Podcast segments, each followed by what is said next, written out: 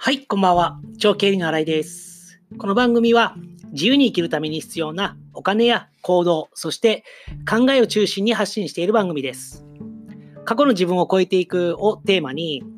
新しいアイディアや明日の挑戦の力になったら嬉しいです。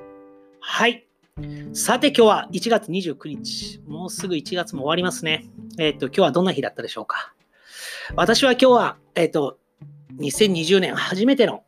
セミナー、ウェブセミナーをやりまして、まあ、これは去年からずっと毎月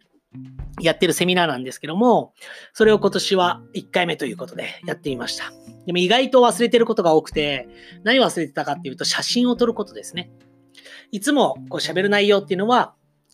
きちんと事前に決めていて練習もするんですけども、どうしても写真を撮るっていうことを忘れてしまってるので、まあ、以前は、えーっと、付箋に書いてちゃんと忘れないようにはしてたんですけども、今日はちょっといつもとお相手の環境も、参加された方の環境もちょっと違っていて、ちょっと焦りというんですかね、自分の中で戸惑いもあって、それでついつい忘れてしまった。やはり記録は大事だなって、メモもちゃんとしとかないといけないなっていうのを改めて反省として感じました。で、今日は、えっと、お金の話なんですけども、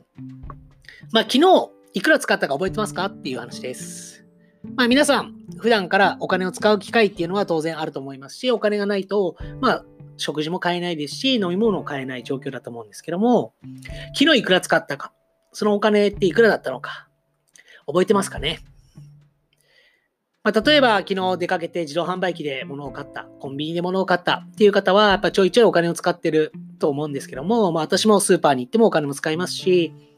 だからいくら使ったかっていうのは実際にはやっぱり覚えてはないですね。まあ、私の場合はそういうのを防ぐために記録をしています。お金の記録を毎朝5分でやって、それを記録に残している。ということで、まあ、次の日に、次の日の朝にいくら使ったかっていうのは確認できるんですけども、こういうのをしておかないと、やはりいくら使ったかっていうのは、やっぱり覚えきれないんですよね。まあ今日から言えば昨日ですけども、明日になれば今日ですね。毎日毎日お金使うことって多いと思うんで、やっぱりお金の記録をしておかないといくら使ったのかっていうのはやっぱすぐ忘れてしまいますね。なのでお金の記録っていうのは非常に重要で、やっぱり毎日つけておく。そして振り返るっていうことをしておかないと、いくら使ったかわからなくなってしまって、ある時にはお金の残高が足りないっていうことになってしまうので、やはりお金を使ったか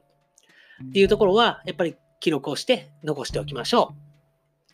まあ、あとは自動販売機とかコンビニ、これは同じものであっても、やっぱり高く売ってる場所です。なので、できるだけ安い場所で買う。同じものであれば安い場所で買う。もちろん、そこにしかない価値のあるものを買いに、あえていくっていうのは手ですけども、わざわざ同じものを高いところでは買わないっていうのも、手元にお金を残すっていうことでは非常に重要だなと思います。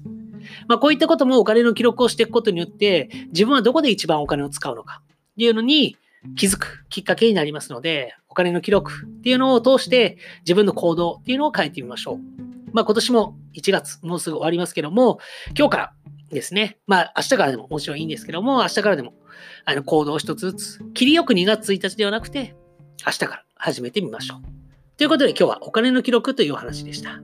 それではまた明日放送しますので、お時間ある方はぜひお聴きください。それではさよなら。